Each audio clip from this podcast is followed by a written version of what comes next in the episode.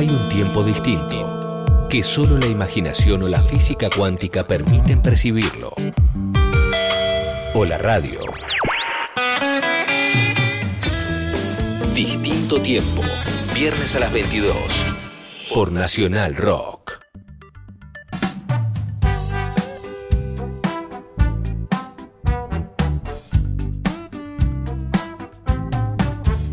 Llegó el frío, ¿no? Llegó, es verdad. Qué placer hacer, falta, nos hacía hacer falta. radio con un poco, con la fresca. Así es, se vino el otoño Bello otoño. y Me casualmente hoy hay un tema que se llama Otoño. Es ¿Te verdad, acordás? es ¿Eh? verdad, un tema de Edgar Winter. Así es. Escúchame una cosa, ¿qué tenemos hoy? Hoy tenemos un amigo que viene de Nueva York, que ha tocado con vos, eh, que te quiere mucho, obviamente, porque cada vez que vas a tocar a Nueva York se prende ahí con su bajo. Fue parte de un grupo histórico acá Absolutamente, icónico de los comienzos del rock.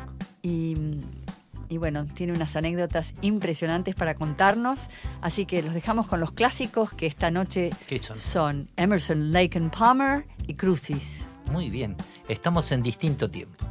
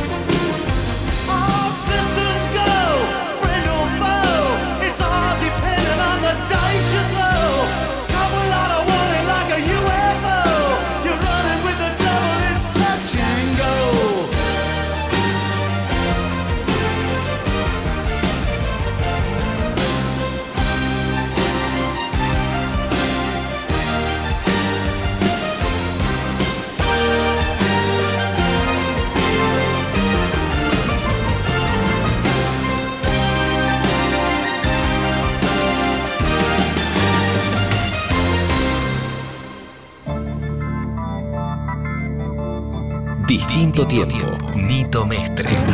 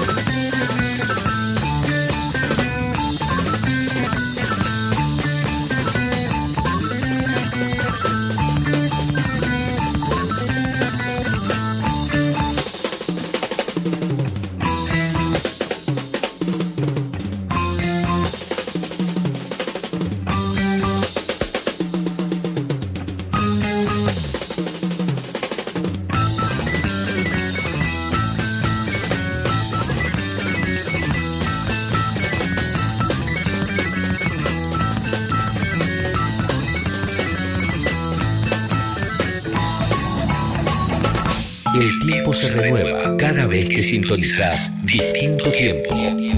Nito Mestre, viernes a las 22. Bueno, y hoy en distinto tiempo, como, como les había anticipado, está un amigo, Alex Zucker, bajista y guitarrista de Alas, del grupo Alas, ¿verdad?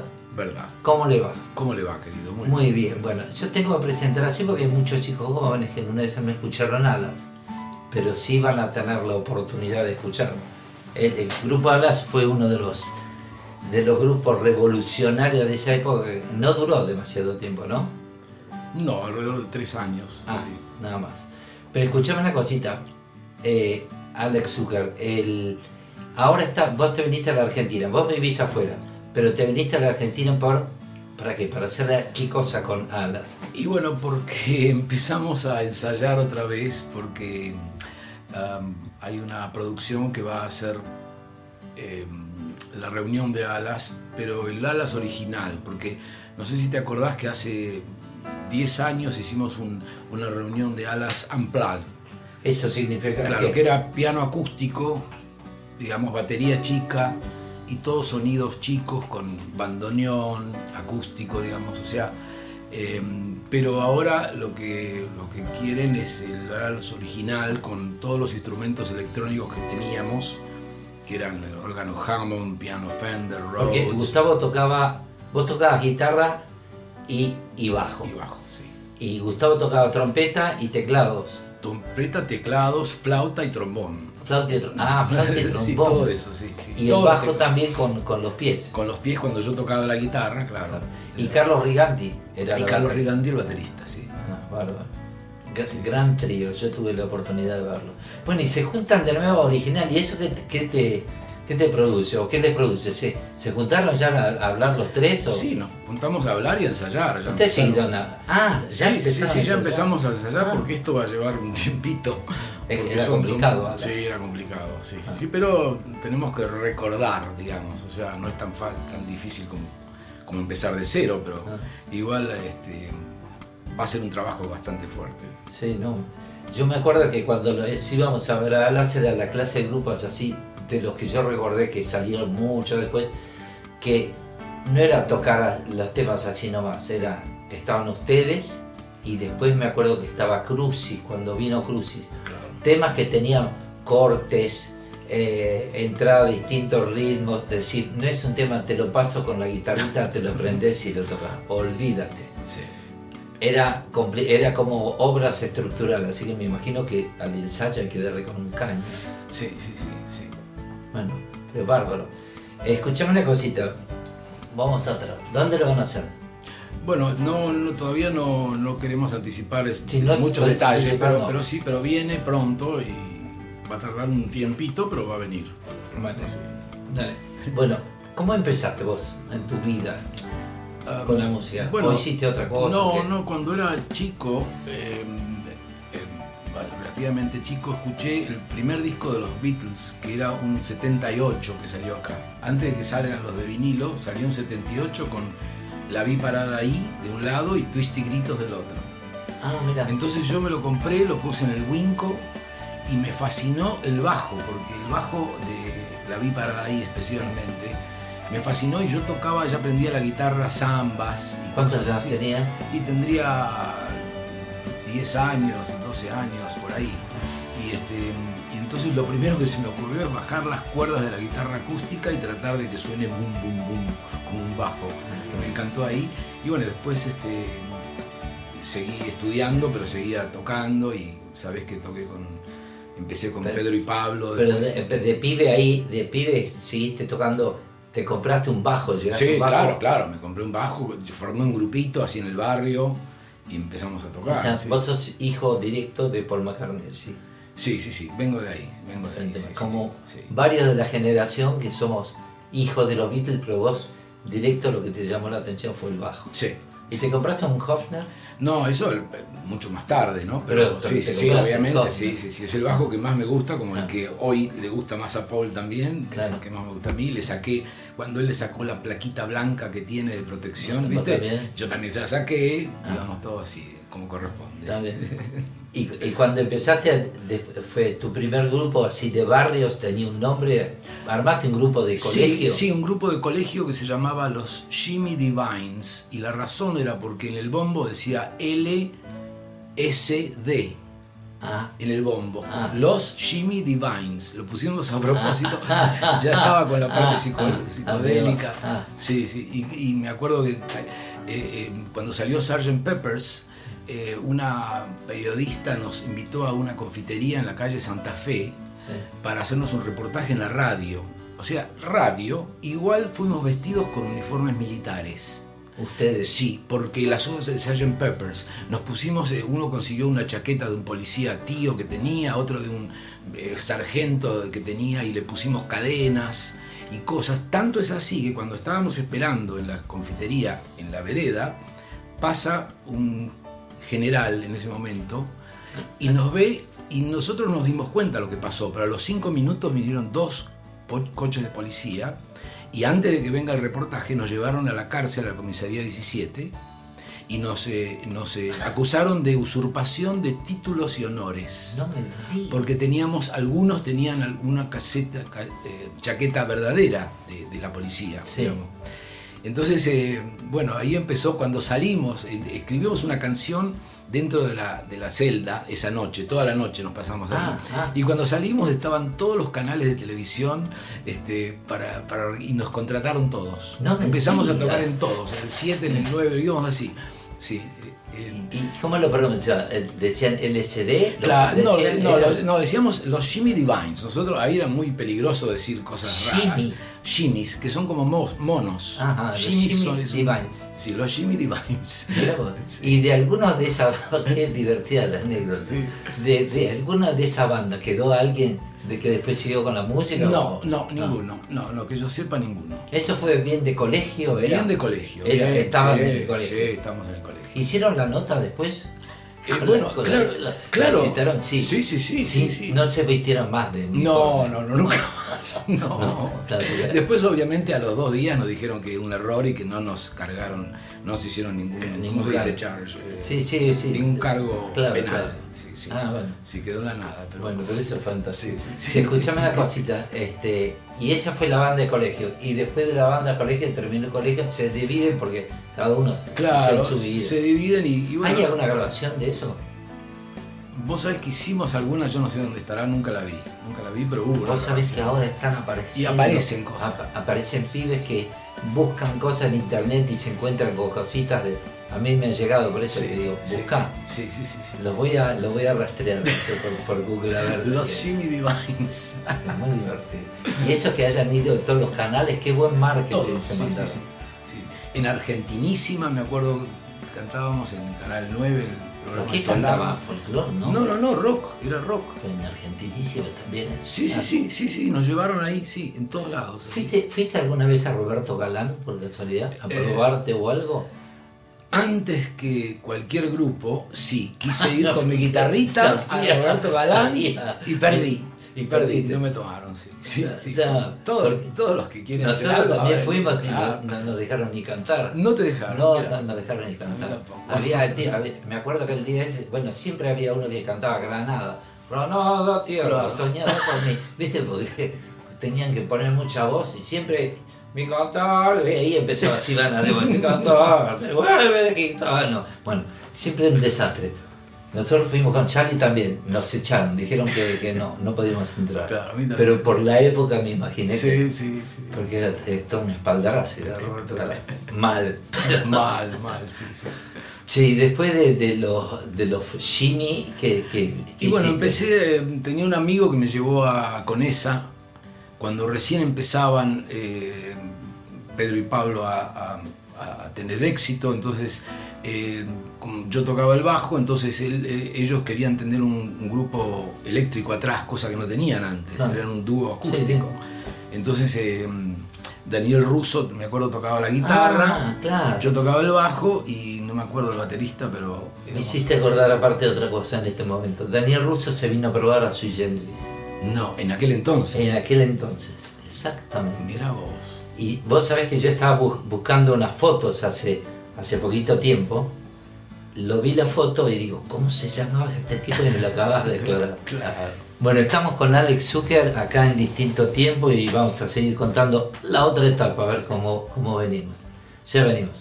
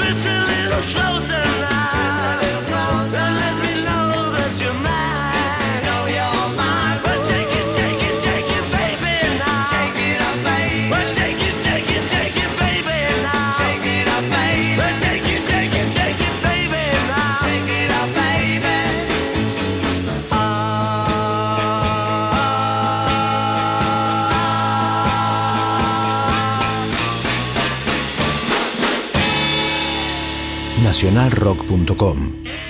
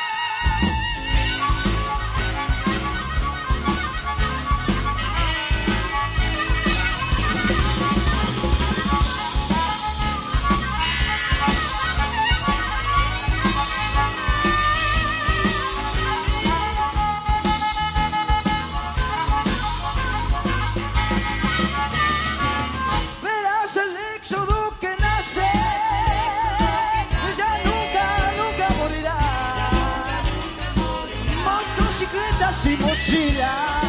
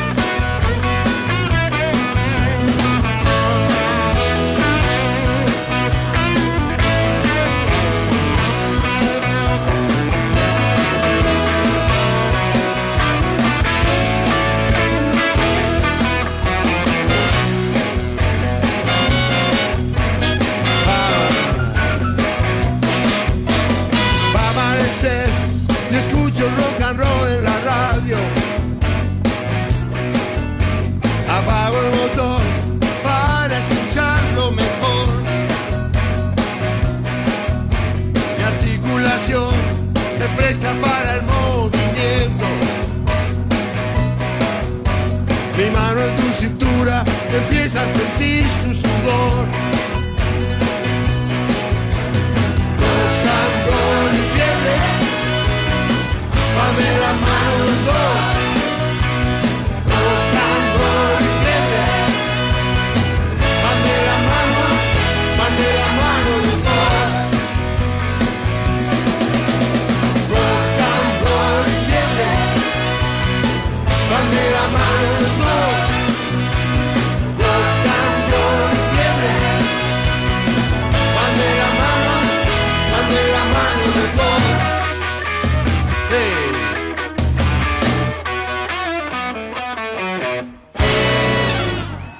Un tiempo que fue hermoso. Hubo, hay y habrá un distinto tiempo. Nito Mestre te lleva a recorrer la música que nos trajo hasta acá. Distinto tiempo. Bueno, así que llegamos a Conesa. Conesa, para el que no conoce, es una calle de Belgrano. Pero, ¿qué pasaba en Conesa? Aparte de ese título del álbum, ¿no?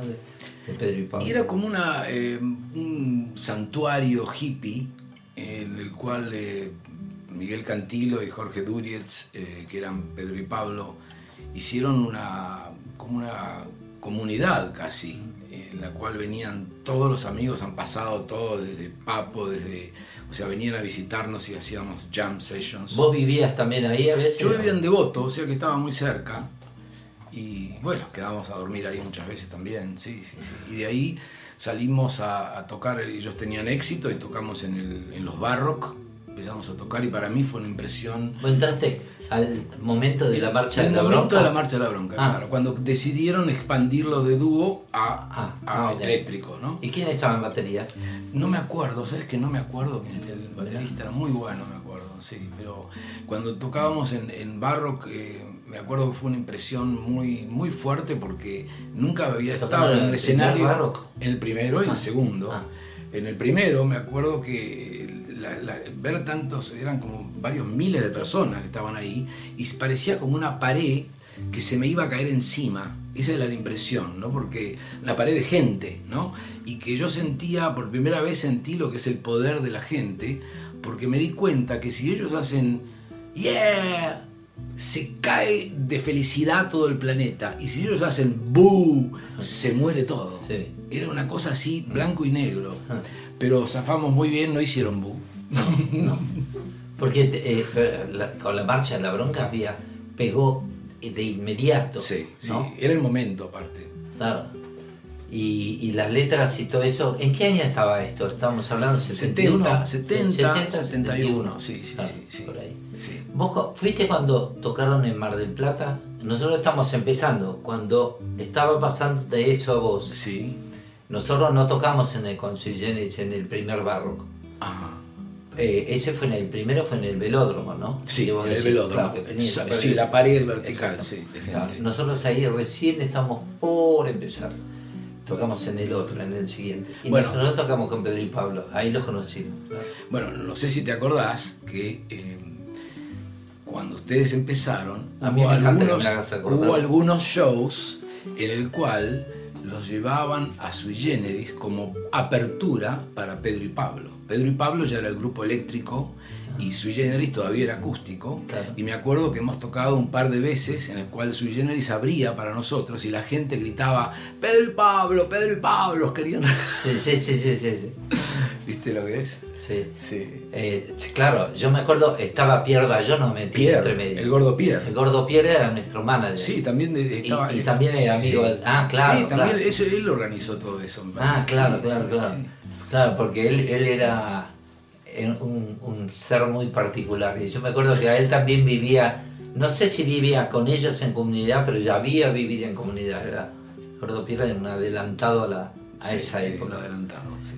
Y con Pedro y Pablo estuviste tocando que mm, aprendiste el fogueo de lo que es ser, no sé si te pasó, pero de muchos shows, ir de acá para allá a correr, Claro, cambiar de claro, sonido, o sea, claro. mu- mucho oficio. Sí, y también grabar el álbum con esa.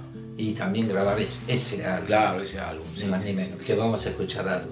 Bueno. ¿Y qué escuchabas vos de afuera en ese momento? Bueno, yo venía de los Beatles, pero ya en el 70, 71 ya empezaba a escuchar eh, Yes, cuando salió, y empezaba ya a escuchar esas cosas eh, más progresivas, ¿no? Desde ya Jimi Hendrix, y ya me iba expandiendo, saliendo, despegándome de los Beatles, digamos, a pesar de que nunca lo dejé, pero en cuanto a, a- a querer saber más, viste, era por ahí la cosa. ¿Y lo de Pedro y Pablo terminó en algún momento por algún motivo cuando cambiaron el disco o se fueron ellos al, al sur?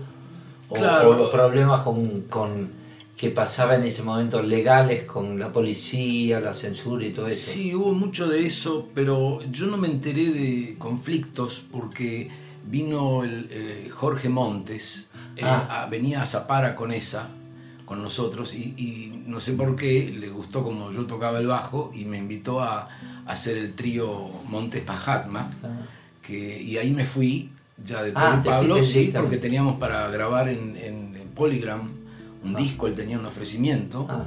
entonces eh, tuvimos que preparar todo el disco y grabarlo, lo grabamos también. De Montes Mahatma. Sí, así que me fui ahí de Conesa y ya no, no volví más, después se disolvió Conesa. Eh, escuchame una cosita, el, el Montes Mahatma, Jorge Montes, Jorge Montes, Sí, sí, sí. un guitarrista eh, que diría comparado de la onda de Papo podría ser. No, no, no, no. Él era re fanático de una sola persona en ¿De este mundo, Jimi Hendrix. Ah, ok. Él componía como Jimi Hendrix en ese estilo todo enclaustrado y retorcido. Y eh, tal es así que eh, a todos nos gustaba la onda ¿El baterista era boliviano? Eh, primero fue boliviano, pero cuando resol- se separó de los bolivianos, que ahí Ah, empezó, era- claro, es cuando agarró a, a mí en bajo y, a- y justamente yo traje a mi primo en batería, que se llamaba Eduardo Pittman, que es el que grabó el álbum eh, Montes Mahatma. Ah, ah, mirá. Es un baterista muy bueno que vive ahora en Canadá hace muchos años. Pero este, sí éramos nosotros. eh, y ocurrió ahí una cosa muy, muy grave, en el sentido de, raro. Eh, eh, justo murió Jimi Hendrix en el 70. Sí. Y nosotros estábamos al mango haciendo toda esa música. Hacíamos algún cover de él también, tocábamos este. eh, ¿Cómo se llama? Este tema en, en- tan conocido en La menor, eh, ¿cómo era? Chant- eh, Wa- Watchtower. All Along the Watchtower, que era un tema de, de Bob Dylan, ¿no? Sí. Porque era, fue muy famoso para, para Jimi Hendrix. Y entonces cuando murió, eh, Jorge Montes me dice, mira, yo conozco este lugar que se llama la Escuelita Basilio. Y yo quiero que vayamos, que me acompañes para intentar hablar con el espíritu de Jimi Hendrix. Ah, ah, Y yo estaba también loco por Jimi Hendrix, no tanto como él realmente, Sí. pero me no creí en esas cosas, pero era mi socio en el grupo y, y él me pidió que lo acompañe. eh, Que lo acompañe, te explico, porque fue mucho tiempo. Y eh, eh, había que ir el, el- el- el segundo lunes de cada mes. Es solamente, Ah, no era solamente no, ir. era una cosa así. El segundo lunes de cada mes es cuando podés pedir que venga un espíritu que vos querés. Entonces nos pasamos como cuatro o cinco meses yendo el primer lunes de cada mes. Y llamábamos siempre, Jimmy, vení, Jimmy, vení. Y los medium no los tomaban. Decían, no, este es Juanita, este es Juancito. Y terminaba la sesión de dos, tres horas y nos íbamos. y se quedaron dos, tres. ah. En la última vez que fuimos, que fue, por eso no fuimos más, decimos lo mismo que decíamos siempre. El, el- el- el clarividente tenía a los medium sentados en el escenario, que eran dos o tres, y el clarividente decía, veo que un espíritu acaba de entrar en, en el hermano José. Y lo describe. Dice, es un hombre eh, alto, morocho, aparentemente unos 80 años, cuando parece cuando murió, este, y describía así, entonces la gente del público decía, pregúntele si es mi tío Juan. Entonces eh, el clarividente le decía al medium, ¿es el tío Juan? Y el medium decía que no, con la cabeza. Así, no, no, hasta que cuando decía que sí, la persona del público venía y se acercaba y hablaba con el medium, en privado, casi susurrando entre ellos, no era una cosa que escuchaba todo el mundo, Ah. era una cosa así. Y la última vez eh, decíamos lo mismo de siempre, pregúntele si es Jimi Hendrix, pregúntele si es Jimi Hendrix, desde atrás de todos nosotros gritando. Sí. Y él le pregunta al medium y el medium dice, sí, es Jimi Hendrix. bajaron? Entonces fuimos Jorge y yo, le- nos arrodillamos frente a la silla que estaba sentado el medium, uno de cada lado agarrándole una mano al medium. Esa era la cosa, el medium nos agarraba la mano y el medium tenía los ojos cerrados, así. Era una mujer, una mujer de unos 50 años. Y entonces eh, le decimos, empezamos a hablar.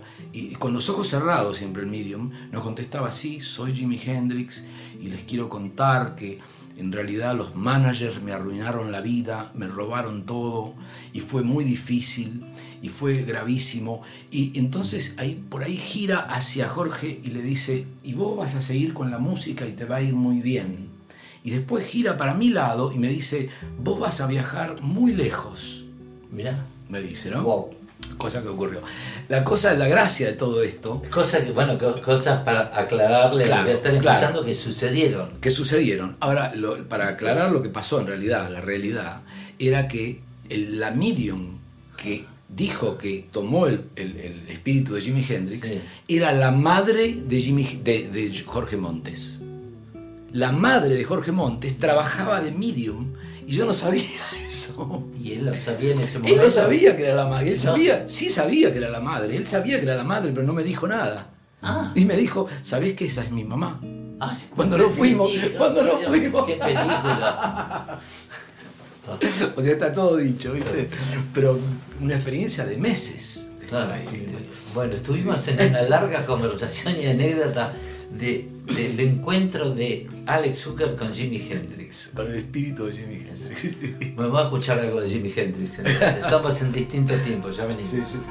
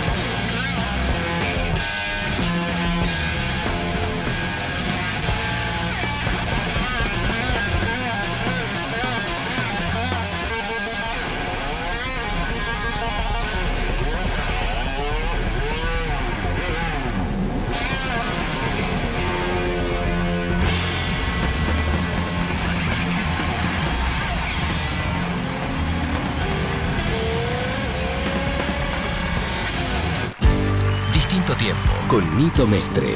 Viernes, desde las 22 hasta la medianoche. Nito Mestre, por Nacional Rock 937.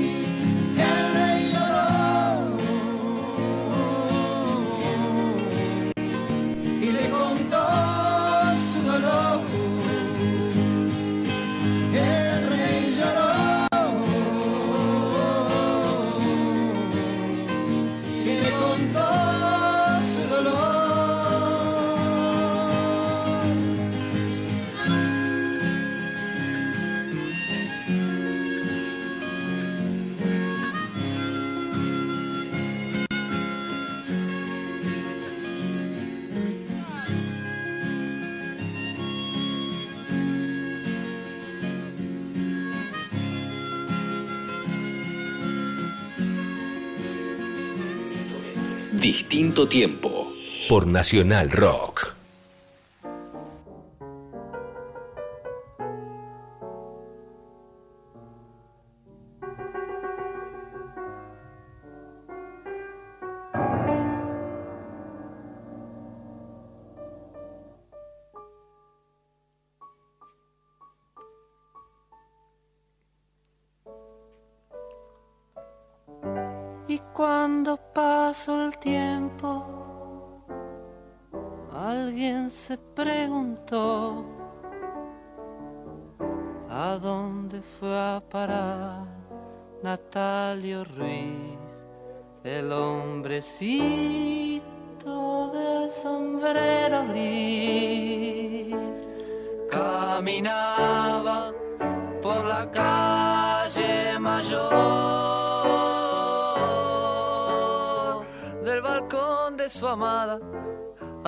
a escribir esos versos de un tiempo que mi abuelo vivió. ¿Dónde estás ahora, Natalio Ruiz? El hombrecito del sombrero gris. Te recuerdo hoy con tus anteojos. Qué hombre serio paseando por la playa.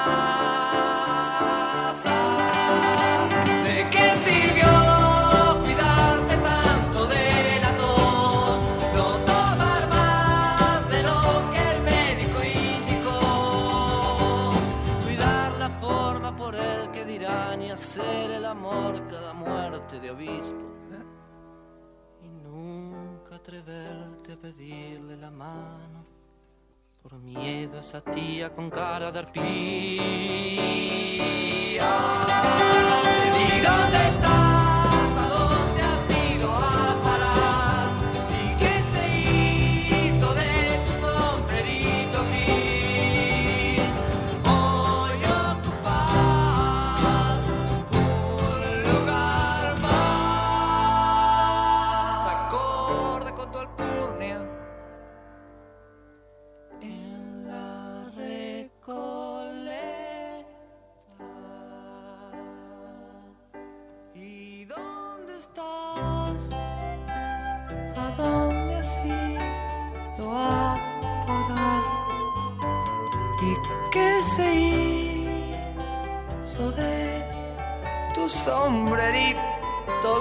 no, no, no.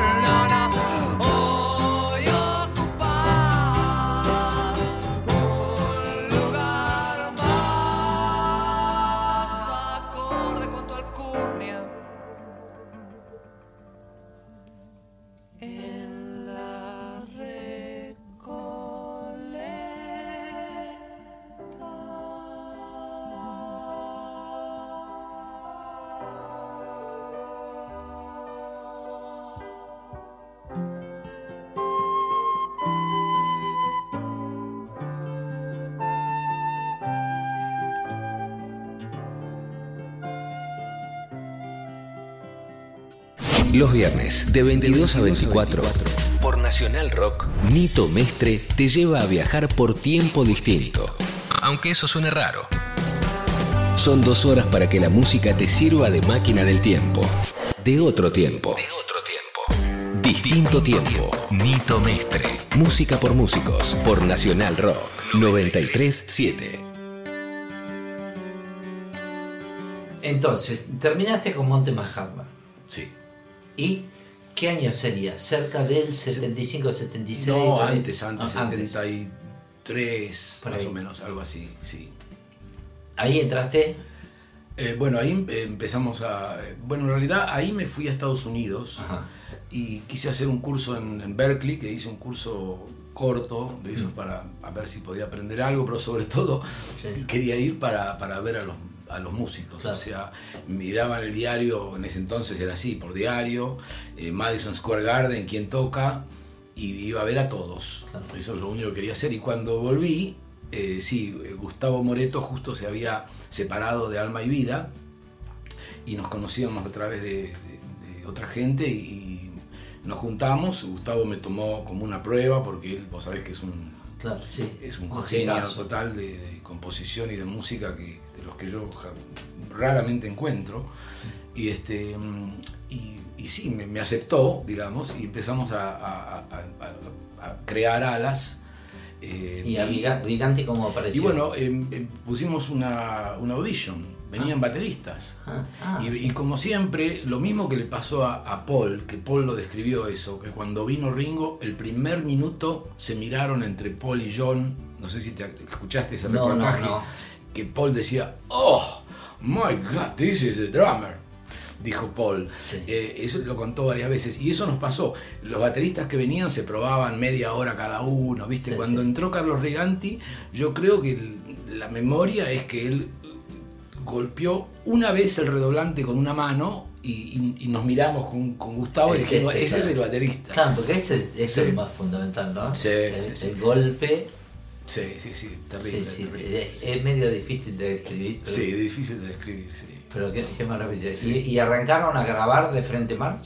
Bueno, primero estuvimos más de un año eh, ensayando, creando todo. Y, y sí, después este, eh, casualmente Daniel Greenbank eh, se hizo nuestro manager Claro, y éramos el único grupo que él tenía en ese momento. No tenía Ah. ningún grupo ni había tenido ningún grupo antes.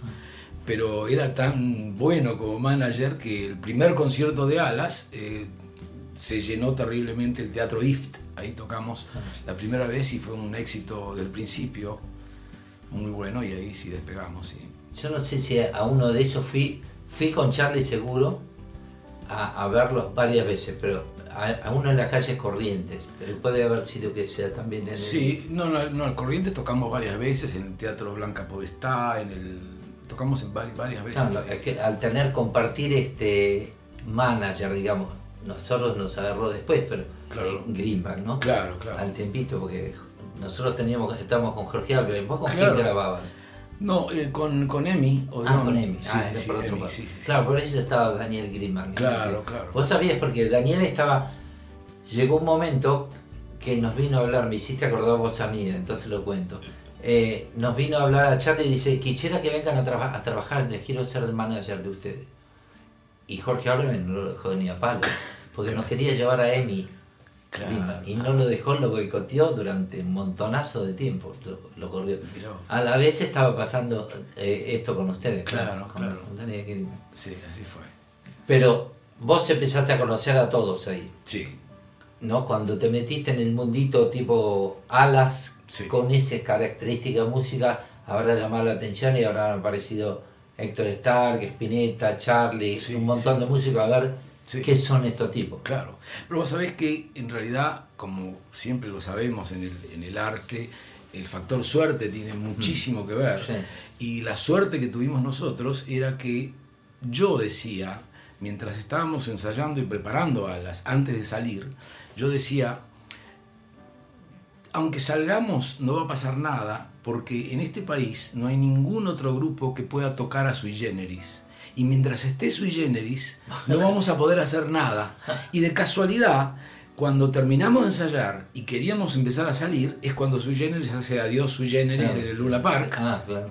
y se separan. claro. Entonces eh, eh, eh, hubo una apertura ahí, digamos, eh, en la cual pudimos caber nosotros. Yo creo que fue una cosa así. No sé si hubiera pasado lo mismo de otra manera. Eh, lo que pasa es que la apertura yo lo veo que se abrió porque mucha más gente empezó a escuchar rock. Claro, sí, sí, sí. En- y mucha más gente empezó a escuchar mujeres también. Claro, exacto. cambió. Y ahí hubo apertura para que salga Pastoral, por ejemplo, Claro. también, para que salga Crucis y todo eso. Claro, espíritu, todos esos grupos. Espíritu también. También, sí. sí. Escúchame, eh, pero ¿cuándo te empezaste? Yo te decía, ¿cuándo se empezaba a contactar con los otros, con los capos? Yo decía. Por ejemplo, Bueno. lo conociste a Spinetta, sí. Claro, claro. Bueno, lo que pasó es que eh, se disolvió sui generis, entonces eh, eh, empezamos a hacer giras por todo el país y los, los otros grupos que venían con nosotros era Nito Mestre y los, de- los Claro, desconocidos de gira, siempre, claro. eh, Charlie García y la máquina de hacer pájaros Ah. y Spinetta Invisible. Y esos eran los grupos que salíamos. Ah, claro. y, te acordás, íbamos en aviones cuando se podía, en, Claro, en- sí, sí, en- sí. en micro cuando no se podía y así. Sí. Por todo el país, sí, sí. ¿Y, y cómo te sentías? ¿Siempre te sentiste dentro del mundillo ese de, de, de rock, por llamarlo así de alguna manera? ¿Te manejaste cómodo o te ma- manejabas como, como un plano de quizá un músico de rock pero de jazz, digamos? Que estaba un No, poquito... no, no, no, yo justamente, digamos, fui acusado como que era el más rockero de alas. Ah, Eh, o sea, eh, tanto Carlos Riganti como Gustavo Moreto eh, están un poco más arriba de eso, digamos, porque son escalones, ¿no? De- Sí, sí, del sí. rock para arriba viene otra cosa. Entonces, eh, y yo, digamos, era, estaba más en contacto con todo eso, me hice muy amigo de Spinetta, iba a cenar todos los domingos a la casa de él. ah, sí. Sí, de hecho ahí lo conocí a, a- a, eh, el famoso tenista eh, Guillermo Vilas. Ah, ah, Y, y cuando y, y yo después estaba en, en Nueva York, justo cuando Guillermo Vilas viene para jugar su primer US Open, que no lo conocía nadie. Ajá. Entonces ya nos conocíamos, entonces nos conectamos ahí y, y Guillermo me dice, mira, yo voy mañana a las 9 de la mañana al Forest Hills a, a- a practicar y después tengo la primera ronda a la tarde. ¿No querés venir? Sí, claro que voy. Tengo auto, ¿querés que te lleve? Bueno, pasame a buscar por el hotel a las 9, por ejemplo. Tiene un autito Sí. chiquito ahí en Manhattan, ¿no? sí, sí. Lo paso a buscar solo yo, Tiriac y él. Y, y- no había nadie más. No había ningún argentino en ese momento todavía. Él no era nadie. famosísimo, claro. Y entonces eh, juega la primera ronda y gana. Entonces me dice, eh, eh, mira, eh, yo soy muy supersticioso. ¿Vos me podés pasar a buscar mañana para la segunda ronda a la misma hora? ir de vuelta. Y así terminó todo con que yo soy el que sale en la, en la revista Gente levantándolo a Vilas Ah, en el sí. aire cuando ganó el US Open. Ah, mirá. Sí. Ah, no vi. Tengo Hoy, la foto hoy- esa. Ah. ¿la tenés? Sí, sí, sí. sí. Yo se la me ve a mí levantándolo hacia Me lo tenés que mandar, Sí, por favor, para sí. este, este momento. Yo aparte era fanático de tenis y Ajá. Vilas me decía, yo quiero ser rockero como vos, y yo le decía, yo quiero ser tenista como vos. Digamos, Escúchame, cuando, cuando, pero entonces estuviste presente cuando, si estaba Spinetta con Guillermo Vila, estaban tramando ya el disco ese que se grabó allá. Sí, sí, sí, estuve un poco en eso, sabiendo, no participé, digamos, pero sí, estuve, en- me acuerdo de todo me, eso. Me sí. hiciste acordar una, una cosita en el tiempo que saltamos ahora. Cuando fui a Nueva York la primera vez, 1979, vos estabas. Y Sí. fuimos juntos a ver un show de Johnny Mitchell. Exacto, exacto. ¿Verdad? Sí, Que- sí, sí. y lo voy a contar graciosamente la picardía acá de mi amigo Alex. Que este, me dice, nosotros estamos bien arriba, ¿no? Creo que era Forest Hill. Sí, ¿puede sí, ser? sí, creo que sí. sí. Y estaban tocando eh, un disco, Mingus se estaba presentando en teoría, pero to- tocaban todos los temas de su carrera. Sí. Estaba Laile Mais, estaba Bernicini, Sí. eh, Don Alias en batería, Michael Brecker en saxo, Sí, qué grupo. eh, Jacob Astorius en bajo. Sí, sí, sí, sí. Una guarangada. Una guarangada total. Pero la anécdota, porque yo me morí con eso, fue que el joven acá Alex me dice, vamos a ir abajo, ¿no ves que hay lugar para, para ir a ver? No sé si te acordás. Sí, siempre dice, lo hago, así que seguro Entonces, que este, compremos una Coca-Cola y un pancho y, y bajemos con una Coca-Cola y un pancho. Porque, entonces, permiso, permiso, permiso. Y cuando pasa el gordo que te pide la central, estamos ahí abajo, tengo la central, que no puedo, ok, que, que bajen. Y lo miramos de de cerquísimo. cerquísimo. Sí, sí.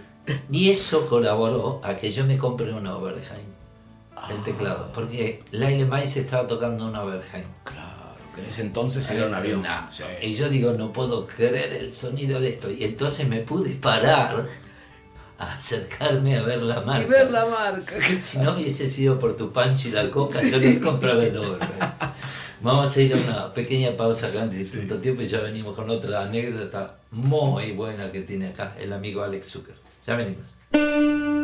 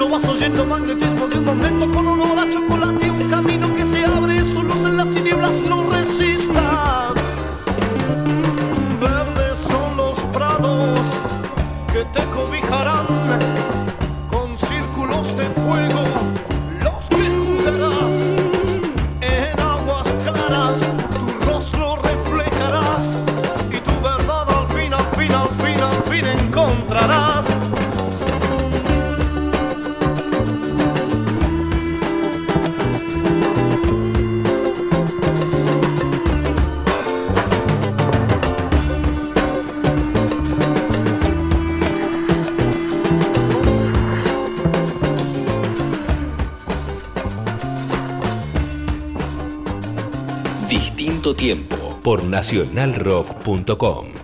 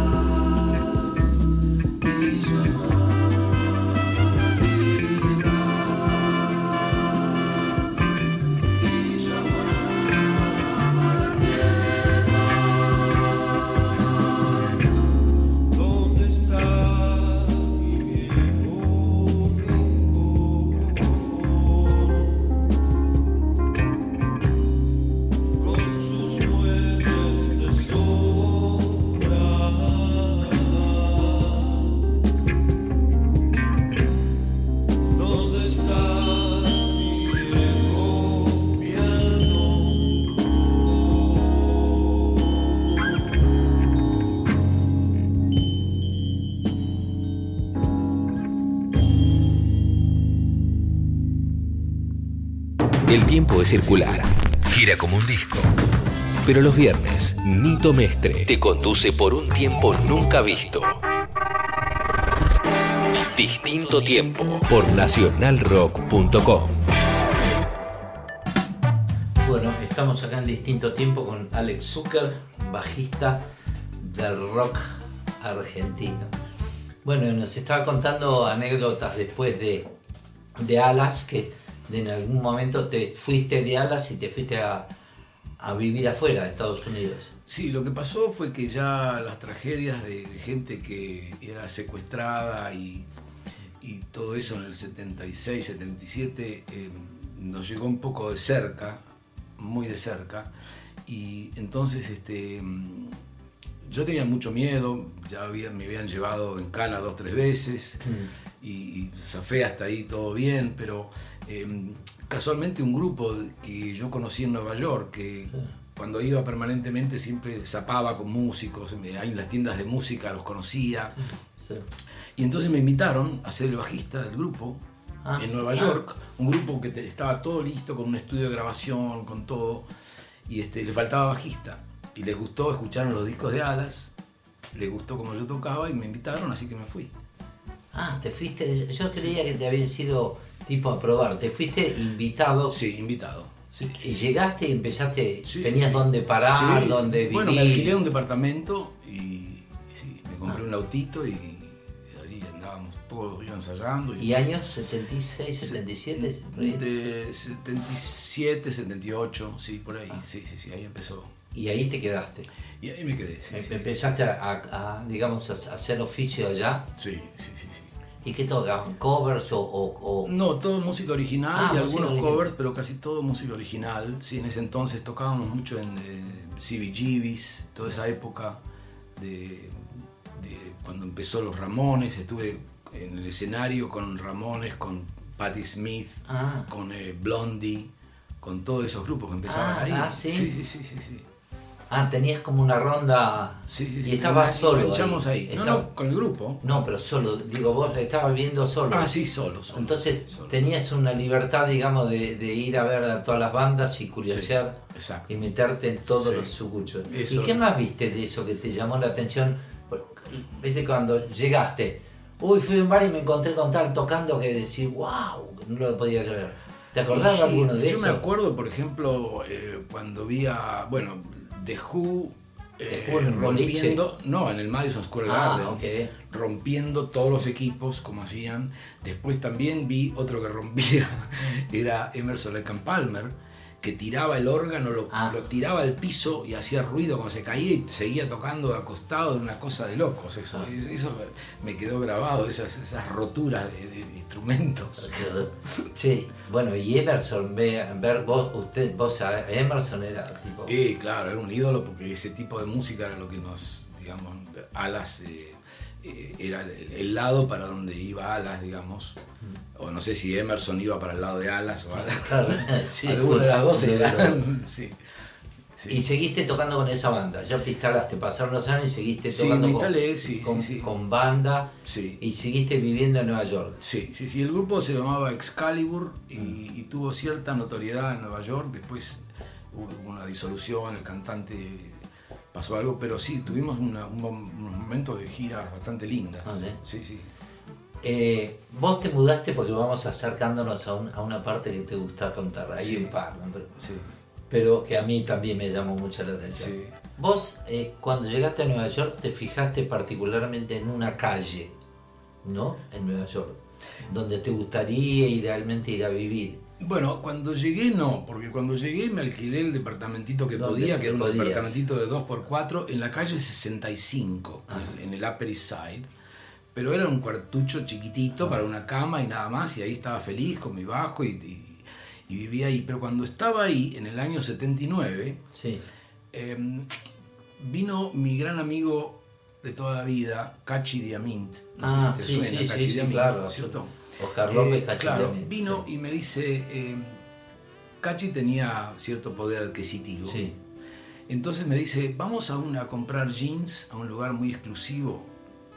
Digo, está bien, vamos, vamos, sí. Eh, Alquiló un auto nuevo y con el auto me pasa a buscar por la calle 65. Él estaba parando en el Park, en el, en el Park Lane Hotel, que era uno de los Ah. hoteles cinco estrellas más grandes que hay sobre el parque, ¿viste?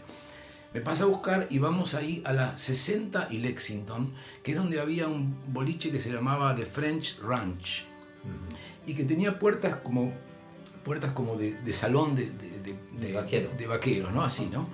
Y decía French Ranch. Yo no- nunca lo había visto y Cachi me lleva adentro y cuando veo lo que hay son solamente jeans, blancos, negros, azules, solamente jeans y camperas de jeans, camisa de jeans, Todo jean. todo jean. Y la marca era McKean. Te nombro eso porque es una cosa muy específica porque cada jean en ese momento costaba como 200 dólares. Wow. Entonces yo le digo a Cachi, escúchame, yo me compro un, un- Levi's, me compro por 20 dólares acá en Macy's enfrente, ¿viste? Realmente 200 dólares, no, pero escúchame, haceme caso, yo me voy a comprar varios y comprate un par, yo te lo, te lo pago yo, ¿viste? No hay problema. Y él, Cachi se agarró como una, una eh, 10 de un color, 5 de otro color, así como 20 pantalones, así camperas, para ir a probarse la medida. Y yo me agarré uno blanco, me acuerdo, y uno azul, nada más. Eso es todo, ¿no? Uno blanco y uno azul. Jeans McKean, que eran unos, unos jeans que no te puedo explicar. ¿no? Ah. Vale que- Entonces, cuando vamos yendo hacia los probadores para probarnos la medida, porque ¿viste? las medidas siempre varían, uno no sabe, no había nadie en todo el lugar. Había solamente la cajera y una chica que atendía ahí, que nos dio los jeans, y cuando íbamos para el probador sentimos una voz, que había una persona más dentro de ese lugar que no sabíamos que estaba, porque estaba dentro de un, de un probador. Ah, Oímos la voz, Cachi y yo, te lo juro que hasta hoy me tiembla la piel de escuchar eso. Dijo, en inglés, dijo, así sonaba, Señorita, ¿me alcanza el número 32? Era como es, esa voz, y los dos nos miramos y dijimos, es John Lennon. Esa, esa persona, ¿cómo podía ser que en ese lugar y que la coincidencia? Pero no me importa, porque lo teníamos tan adentro que dijimos los dos, ese es John Lennon. Y enseguida no nos creímos a nosotros mismos, porque, pero eso es lo que dijimos. Y seguimos caminando y ya medio temblando y medio que ya todo basado en eso, a ver quién sale de ahí. Y salió y era John Lennon. Y no había ninguna persona más con él, ni dentro del boliche ni nada. solo comprando solo, jeans. Solo comprando jeans. Entonces sale con una pila grande como la de Cachi, no Sí. como la mía. Sí, claro. Y va, lo pone en el mostrador y vuelve y le dice, bueno, ahora quiero unas camperas. ¿Cómo estaba vestido él? Estaba vestido normal, yo no, no había cámara en ese momento, Claro, no, ¿viste? claro. Pero estaba vestido normal, así como se vestía él, con unos pantalones así que no das nada, nada de rockstar, ¿viste? Ah, no, sí. era una cosa muy sencilla. Ah. Tipo gris, tipo marrón, no, me acuerdo, ¿no? Pero entonces eh, lo vimos, ahí estaba ya, nosotros estábamos eh, por entrar al camarín, que nos lo dejamos, los jeans los tiramos a la- al piso, no sé, nos olvidamos de todo. Y Cachi me empieza a decir, anda, hablale, mira qué oportunidad, anda, hablale. Y yo le dije a Cachi, a la distancia, hablando bajito entre nosotros, mientras John hablaba con la chica para... Sí. Yo le digo a Cachi, mira, yo vengo de Argentina y yo obviamente soy un poroto que no existe comparado con él, pero yo sentí lo que es ir a comer a un restaurante y que la gente te empiece a decir, ¡ay! Firmame un Sí, sí, autógrafo, claro. autógrafo, autógrafo, y que no poder salir un poco a la calle, esa restricción la vi. Y sé que John dijo, vine a vivir a Nueva York porque es la única ciudad en la cual puedo caminar tranquilo por la calle. Eso es lo que dijo. Entonces no voy a ir yo a, a joderlo justamente. Yo lo miro, ¿qué voy a hacer? Como, pero ando, y me empecé a empujar y, me- y en un momento me empuja y yo llego como a un metro de John y John se da vuelta así y me ve. Y yo tenía que decir algo entonces. Acababa de salir Double Fantasy, Ah. que fue el último disco que hizo. Sí. Entonces le pongo el, el- el pulgar para arriba en mi mano y le digo, John, Double Fantasy sounds great, suena bárbaro. Sí. Y me doy vuelta para irme, para que él no sienta que tiene obligación de, de nada. Sí. Y cuando me doy vuelta, como no hay nadie ahí, él me dice, wait, wait, wait, that's a- es un, es un acento muy extraño que tenés. ¿De qué país es ese, ese acento? En in- hablaba en Sí, sí, inglés, sí, claro. con un acento argentino que es muy común, ¿no? es muy raro, ¿no? específico. Entonces le digo, soy de Argentina. Me dice, uh, Argentina, you have a minute.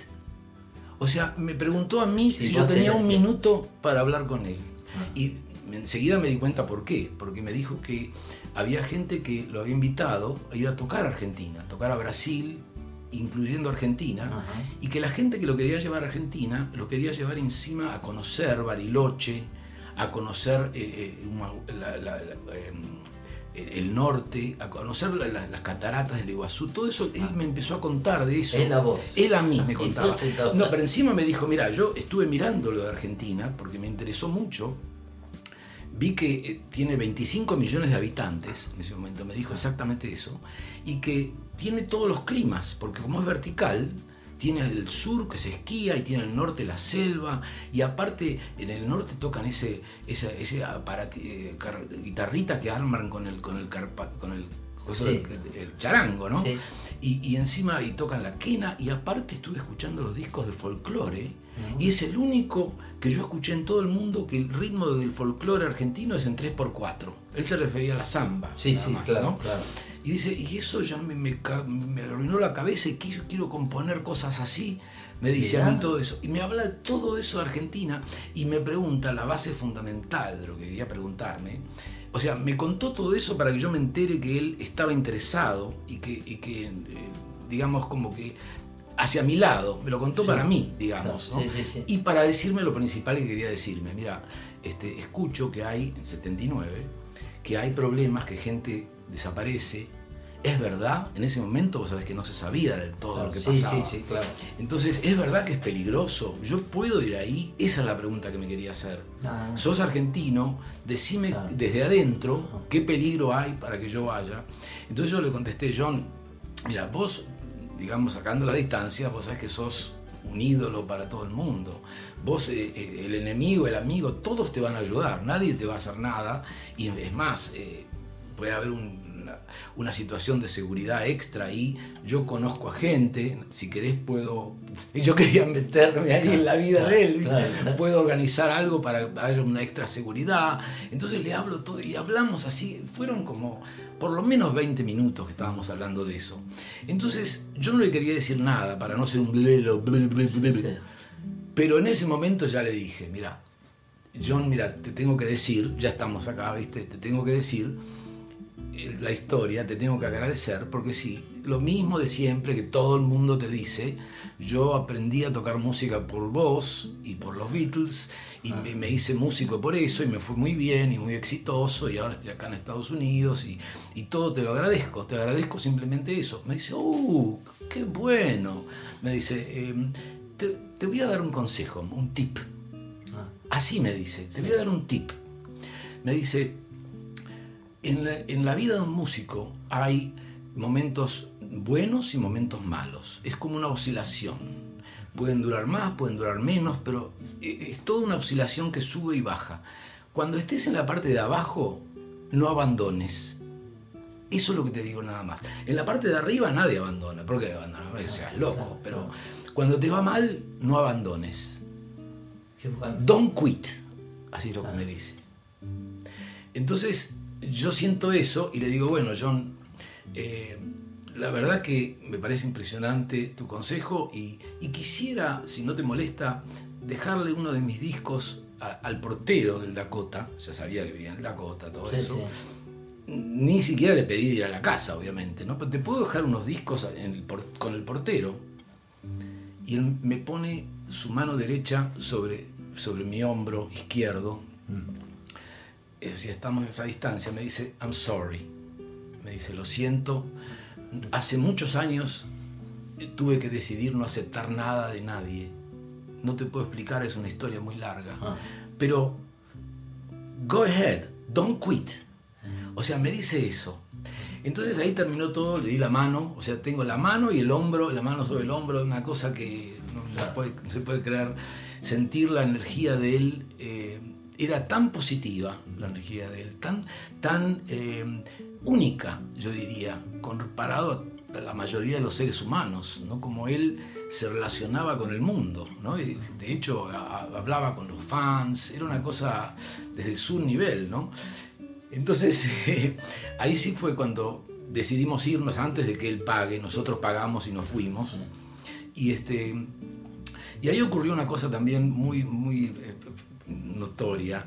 Eh, Cachi trajo su auto del garage rápido, porque salimos despacito. Y cuando la puerta se cerró y estábamos en la calle, empezamos a correr como unos desesperados a buscar el auto, lo trajimos a la puerta, a la puerta del mismo boliche, y Cachi estaba del lado que se maneja y yo del lado del, del- del pasajero, mirando hacia la puerta y nos quedamos así con la puerta abierta, como que estoy, Como estamos yéndonos. Y esperamos a que salga. Cuando empezó a salir, yo me acuerdo que cerré la puerta y le dije, ah, discúlpame, y la abrí de vuelta y, y bajé le dije, John, mira, justo nos vamos para ese lado, te podemos acercar. Entonces, en la calle, hablando otra vez yo con John Lennon, solo sin que haya nadie ni atrás, ni adelante, ni al costado. No sé por qué en la calle no se acercó nadie. No sé. Y, me- y le digo, eh, me dice, no, no, voy a caminar, voy a caminar, no te preocupes. Entonces él dice eso, me da otra vez la mano y me dice, don't quit. Y se va, y empieza a caminar. Y John Lennon sabe que cuando él le dice chao a alguien y se despide y se va, la otra persona Se no se da vuelta y se va también. No, se queda mirando. Se queda mirando hasta el, hasta el horizonte, hasta que desaparezca. claro. Así con la boca abierta.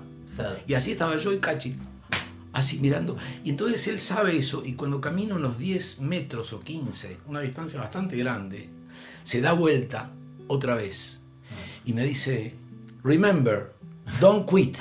Eso es lo que me dice. Y entonces me cagó la vida, digamos, Claro, de cierta claro, manera, claro, porque ¿cómo voy a no obedecerle a, a esa persona? ¿Viste? Que me dio todo. Muy bien. Y bueno, ahí fue cuando entonces dije, tengo que ser, eh, no puedo ser amigo, tengo que ser vecino de él. Y ahí fue cuando me conseguí el departamento en la calle 72 donde vive él. Pensaba que un día iba a salir con una taza para pedirle una, una taza de harina, ¿viste? Pensaba al vecino, pero pasó muy pronto, ¿viste? Porque vino la... Y, y estuve ahí hasta las 4 de la mañana con 20.000 personas viendo velas ese día, ¿no?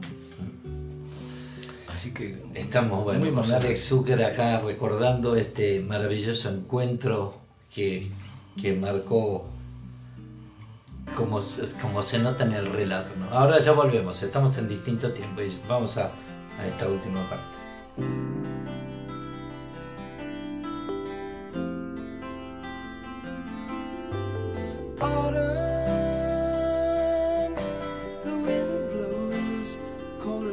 Summer. Autumn,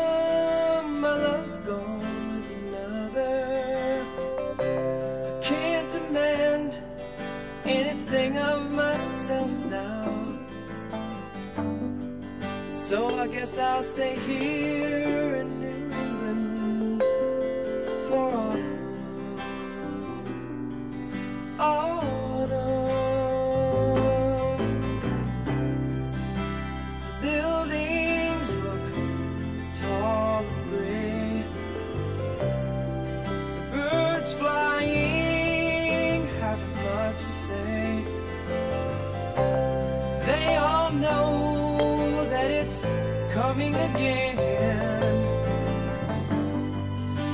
I guess they'll stay here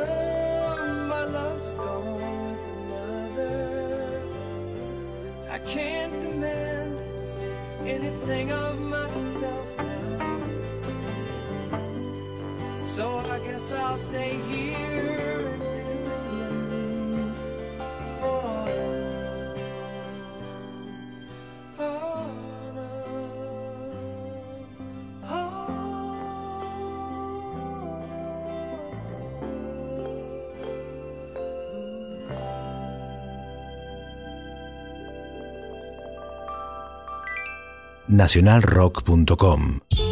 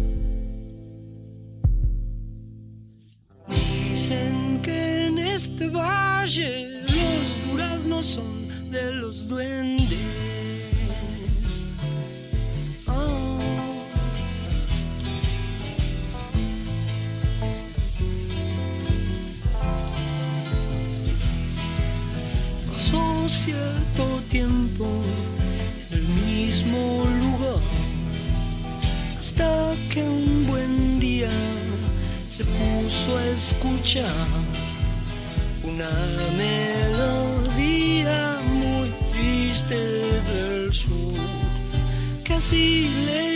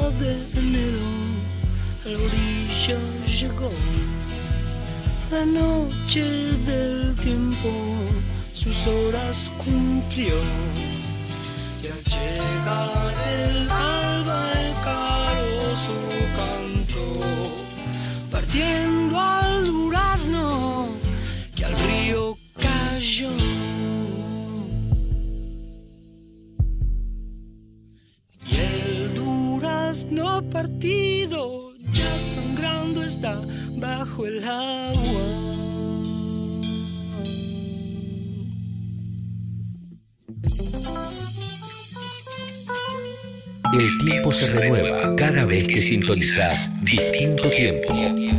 Nito Mestre, viernes a las 22.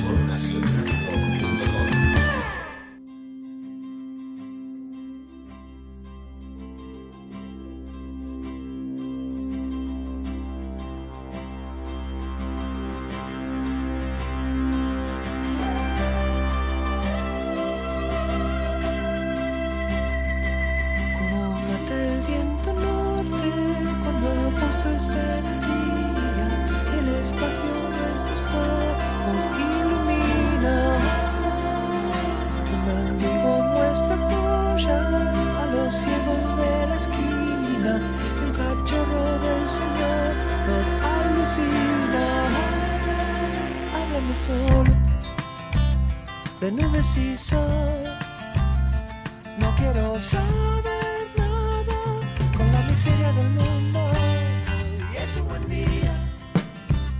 Hay algo de paz.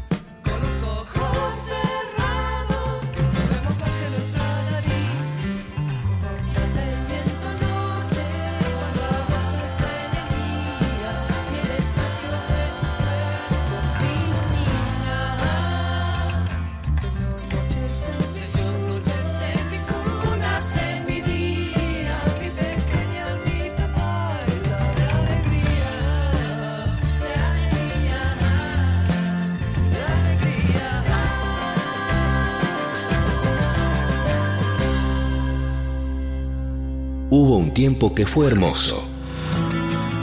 Hubo, hay y habrá un distinto tiempo. Nito Mestre te lleva a recorrer la música que nos trajo hasta acá. Distinto tiempo.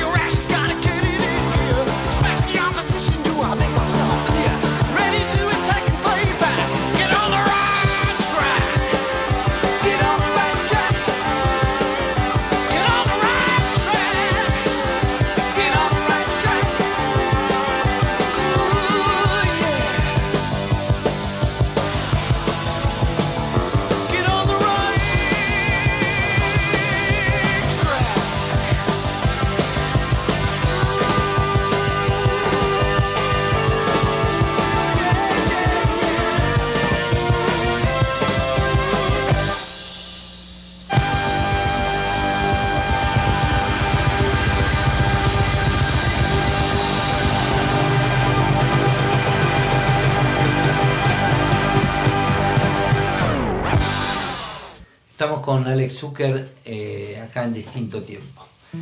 Bueno, así que, pero otras anécdotas de Nueva York, nos contaste la, la, muy bien contada anécdota y tan fuerte de, Lennon. Vos a mí me filmó Paul McCartney en sí. disco y eh, me pone Keep It Up, mantenete arriba. Ah, también, ¿ves? Ahí está. Eh, es el, este. mismo tipo de consejo. Fue tipo, claro, me llamó la atención, claro, porque es eso, ¿no? Es eso que es el mejor consejo que a veces me, contagia cuando me pregunta un pibe a mí. Y yo sin querer le digo, no, lo que tenés que es, es seguir y claro, más o menos sí, eso. Sí. cómo quedan esos excelentes consejos. En, en me habías contado que tuviste una visita mucho más acá en el tiempo de un querido colega y amigo que no, yo no, no me había enterado que había ido a tocar por Sí. allá. ¿Quién es? ¿Quién era? Eh, Luis Alberto Spinetta, sí. ¿Y, y dónde era que tocó? ¿Dónde era? Tocó en el Flashing? Meadows, hay un teatro muy lindo, en un parque muy lindo en Queens, y un teatrito muy lindo para 800 personas. Y eh, me enteré que tocaba ahí, entonces fui inmediatamente, estuve en todo el concierto y cuando terminó, eh, digamos al final del concierto y durante casi todo el concierto, alguno gritaba. Muchacha ojos de papel, muchacha ojos de papel, como siempre. Ah. Sí. Y él decía por el micrófono, no, esa canción ya es muy vieja, tengo mucho repertorio, no puedo estar... Y siempre se disculpaba y no la tocaba. Sí, Como si la tocó en, la- en las bandas, porque era almendra, pero Claro. en general en los conciertos no lo quería tocar nunca. Entonces después nos fuimos todos a cenar a un restaurante, me acuerdo, y estábamos sentados en el restaurante y yo le digo a Luis, mira, está bien que en el público no podés y todo, pero yo, yo necesito que me cantes muchacha, por favor. Entonces ahí dice, ah, sí, acá sí. Se para, una mesa larga, ¿no? Con todos los músicos y los plomos y todo. Y se pone a capela a cantar, mucha. Ay, se nos caían las lágrimas ahí. ¿Verdad? Sí, increíble. Y eso pasó no hace tanto tiempo. No, en el 2009 me parece, 2010, algo así. Mira. Escúchame, eh, ya vamos a ir terminando el programa. Vos estás viviendo, va- vas y venís, ¿qué haces? Eh, estás montando lo de alas. Pero Sí. también estuviste en un proyecto que es paralelo de alguna manera, lo de Tangueto, que vos me, me llamaste para participar en un tema. Sí, sí, sí, es verdad. Eh, eh, Tangueto es uno de los principales de Tangueto, es muy amigo mío, eh, eh, Max Masri, y, y entonces eh, me, pidió que toquen algunos temas, eh, y sobre todo que hubo algunas actuaciones muy importantes en el Lincoln Center en Nueva York, y, entonces estuve participando ahí y toqué con ellos. Es otra, otro tipo de, de vuelo lo que hacen, por lo que Claro, que bueno, yo viviendo en Nueva York, imagínate que te conectás con mucha gente y he tocado de todo. Me han llamado para tocar hasta folclore, hasta... Pero tango también. Y tango también, tango también. Porque claro. mucha gente, ahora cuando, bueno, ahora que tuvimos, tuvimos el placer, tuve el placer de, de tener a, acá a Alex Zucker ahora en mi última visita a Nueva York. Y también me encontré con eh, bandoneonista, por ejemplo, y yo no sabía qué tan fuerte era eh, el tango. Claro, en Nueva York se escucha de todo. Sí, sí, sí. Es- es- claro. Hay lugares para tocar de todo y Sí. en todos lugares. Sí, Podés escuchar lo que vos quieras. claro, claro. Incluso bastante en nuestra música latina. Y tocaste folclore también, decís. Eh, sí, algunas, eh, folclore medio electrónico. O sea, eh, me transformé un poco en un bajista for hire también en Nueva York. O sea que mucha gente de muchos grupos diferentes me tocaba, me llamaban y, y he estado siempre activo, digamos, hasta que ahora esto de, de hacer alas, eh, el reencuentro, me parece una, una idea fabulosa que la teníamos pensada en algún momento, pero es el momento ideal ahora porque creo que la música necesita algo interesante Sí, absolutamente. que agregar, ¿no? Y, y bueno, así que va a ser un placer, va a ser mucho trabajo, pero eh, va a salir así. ¿Dónde van a ensayar? ¿Acá, allá? Bueno, tenemos una. Vamos a ensayar en ambos lados. Ahora va a venir eh, Carlos Riganti a, a- a Estados Unidos, vamos a venir acá, eh, vamos a ir viajando todo. Inclusive estamos buscando la manera de ensayar por internet, Ajá. que es otra cosa que aparentemente se puede empezar a hacer ahora, que hasta hace poco por la latencia no se No, podía. claro. Pero eso también, pero sobre todo vamos a ensayar eh, juntos durante todo el verano que Ah, viene. ah, bueno. Sí. Así que estamos muy contentos con eso y, y, este ya más adelante vas a tener más información, obviamente. eco. Bueno, esto, de esto que estaba contando ahora nos enteramos, so- somos el primerísimo porque lo acaban de decir hace un rato. Sí, Así que- es verdad. Ayer se decidió. sí, Ah, bien. Sí. Bueno, Alex, un placer eh, la visita. Espero que te vaya súper bien con el reencuentro de Alas y bueno, nos seguiremos. El invitado de siempre mío cada vez que voy a Nueva York es Alex Zucker, Sí, desde encanta. la primera vez que fui. Exactamente, Así. exactamente. Y la primera vez hiciste anfitrión, la aquella vez en el 79 verdad. porque no fui a tocar. Sí, sí, sí, es verdad. sí, Pero sí, sí. después todas las veces que fui a tocar siempre está, estuvo ahí presente. Sí, así que con el. Hofner. Exactamente. bueno, gracias Alex y ya nos despedimos acá de distinto tiempo. Gracias a vos y a todos tus oyentes. Este programa me encanta, lo escucho Bien. de tanto en tanto y muy buena onda.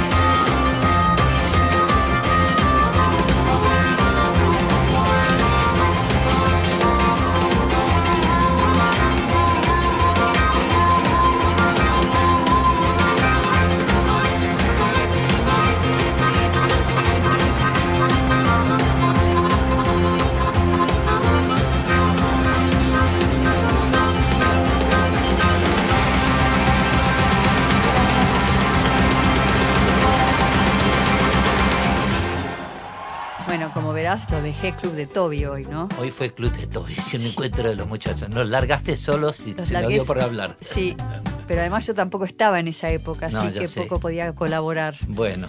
Pero estuvo muy entretenido, muy lindas anécdotas, sobre todo de este querido amigo. Alex. Bueno, nos vemos la semana que viene. Así es, espero que hayan disfrutado de esta noche y que sueñen con los angelitos. Chao.